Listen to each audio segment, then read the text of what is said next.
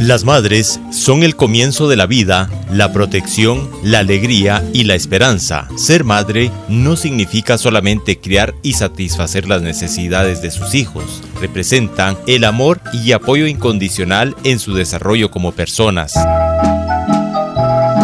Los orígenes de esta celebración proviene de la civilización egipcia, donde la diosa Isis, conocida como la Gran Madre, era objeto de culto y homenaje. En la antigua Grecia era la diosa Rea, madre de los dioses del Olimpo, y en el Imperio Romano se rendía culto a la diosa Cibeles, la diosa madre. El catolicismo en Europa transformó esas celebraciones en honor de las diosas madres y lo trasladó a la Virgen María, madre de Jesús de Nazaret. El 8 de diciembre de 1954, el Papa Pío IX declaró que en esta fecha se celebrara el Día de la Madre en honor a la Inmaculada Concepción. De hecho, en algunos países se sigue celebrando el Día de la Madre el 8 de diciembre. En Estados Unidos, dos mujeres influyentes lucharon para que se reconociera el Día de la Madre. Fueron la poetisa y activista Julia Howie y Anna Reeves Jarvis, quien encabezó una activa campaña que fue extendiéndose a todo el territorio de los Estados Unidos y finalmente tuvo resultados. En Guatemala, a través del decreto 1794 del Congreso de la República, aprobó el 1 de octubre de 1968, declara Día de la Madre el 10 de mayo de cada año, al considerar que la madre es fundamento de la familia y que de ella parten los principios morales y las normas espirituales que rigen en todos los pueblos civilizados. La normativa establece que las madres trabajadoras al servicio del Estado o de las empresas particulares gozarán de asueto con pago de salario el día 10 de mayo. En Guatemala existen algunos monumentos dedicados a las madres guatemaltecas. Uno de ellos se encuentra en la ciudad de Quetzaltenango, otro en la zona 7 capitalina y otro monumento ubicado en la avenida La Reforma, también en el municipio de Mazatenango, departamento de Suchitepeques. El Día de la Madre no se celebra en el resto del mundo en el mismo día, sino tiene que ver con la cultura y la costumbre de cada país.